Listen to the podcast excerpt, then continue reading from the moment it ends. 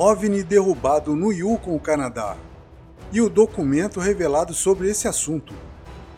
Bem-vindo ao meu canal. Um documento que até então era secreto e foi fortemente censurado, datado de 15 de fevereiro de 2023, ou seja, um dia após o F-22 abater o OVNI no Yukon, Canadá.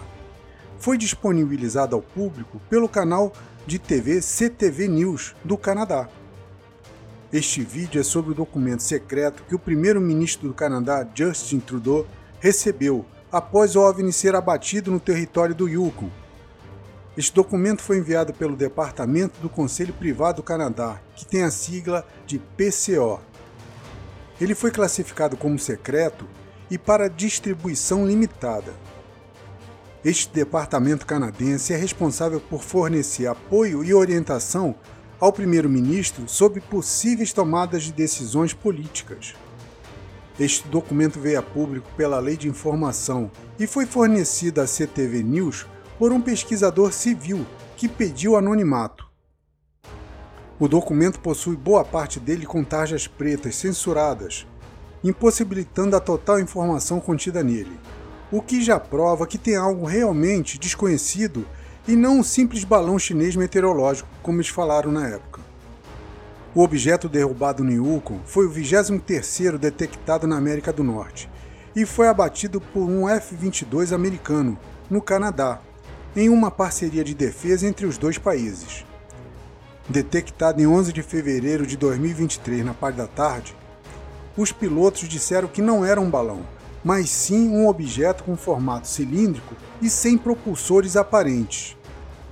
A parte mais estranha é que depois de abatido, o governo canadense, representado então pela ministra de Defesa, a senhora Anita Anand, disse que pegaria os destroços e mostraria a toda a imprensa, o que não aconteceu.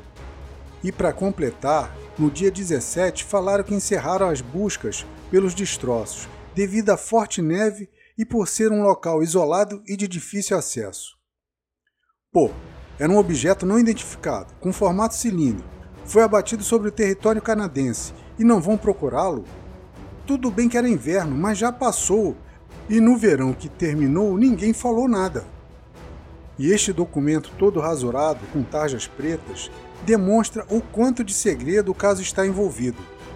O canal de TV CTV News pediu mais informações sobre o OVNI, mas o Departamento de Defesa do Canadá não comentou. Na época eu fiz um vídeo sobre este evento e falei que a ministra da Defesa nunca revelaria nada, e agora está confirmado.